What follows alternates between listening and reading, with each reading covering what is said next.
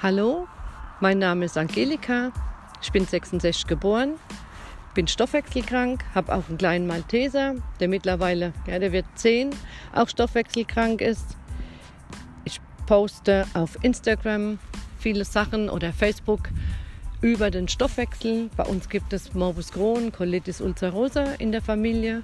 Das war auch der Grund, warum ich mit zwölf angefangen habe, mich mit dem Stoffwechsel und Autoimmunkrankheiten zu beschäftigen.